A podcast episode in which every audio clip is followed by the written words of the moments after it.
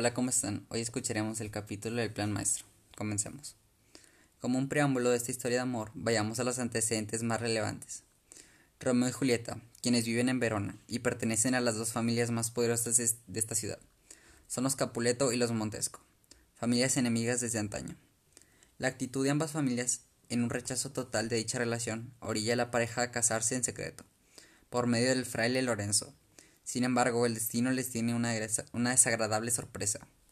Por una parte, el padre de Julieta la compromete con casarla con el conde París, y por otra parte, Romeo se ve envuelto en una pelea con Teobaldo, primo de Julieta, y tomando el florete de Belvolio, empieza la pelea entre ambos, y Romeo logra hundir el florete en el cuerpo de Teobaldo, hiriéndolo de muerte, y vengando así a su primo Mercurio, lo que lo lleva a huir fuera de Verona.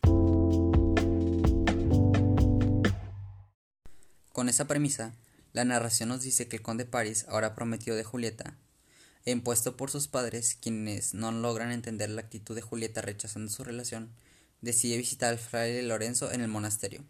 El fraile, dándole vueltas a la propuesta de matrimonio por parte del señor Capuleto, se da cuenta de que la situación se ha complicado. Caminando por los corredores del monasterio, iban, iban el fraile y el conde, cuando ven llegar a Julieta. Ella se sorprende al ver a ambos y París dio la bienvenida a su futura esposa. Ella sigue evadiendo su respuesta y dando respuestas ambiguas.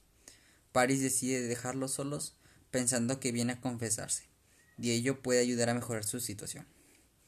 Qué equivocado está el conde, ya que Julieta acude al fraile por su apoyo para impedir que se lleve a cabo su matrimonio, ya que de no ser así, ella está decidida a quitarse la vida en ese mismo instante. Dios me unió con Romeo y, seré de nadie, y no sería de nadie más. El fraile Lorenzo se percata de que ella está hablando en serio y dispuesta en quitarse la vida, por lo que le pide utilizar su experiencia y sabiduría. Así fue como se le ocurrió, lo que cree que es una buena salida, pues tienen tiempo, había riesgos y ella estaba dispuesta a pasar por un trago amargo. Le dice que el fraile, le dice el fraile, este es el plan. Irás con tus padres alegre relajada y sonriente a manifestar tu aceptación del casarse con el conde.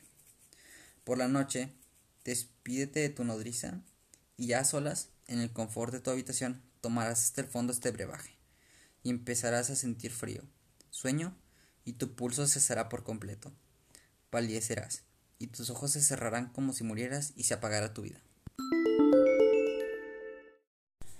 Esa apariencia mortal, continuó el fraile, te durará por 42 horas, hasta que despiertes como si lo hicieras de un sueño placentero.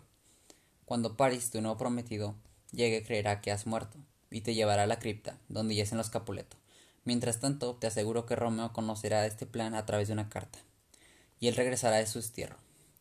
Al momento de que despiertes, Romeo y yo estaremos contigo, y te llevará en brazos a Matua.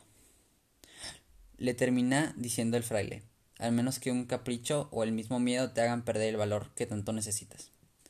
Julieta, sin decir más, tomó la ampolleta con el brebaje y decidida sin muestras de miedo salió del monasterio rumbo a su casa.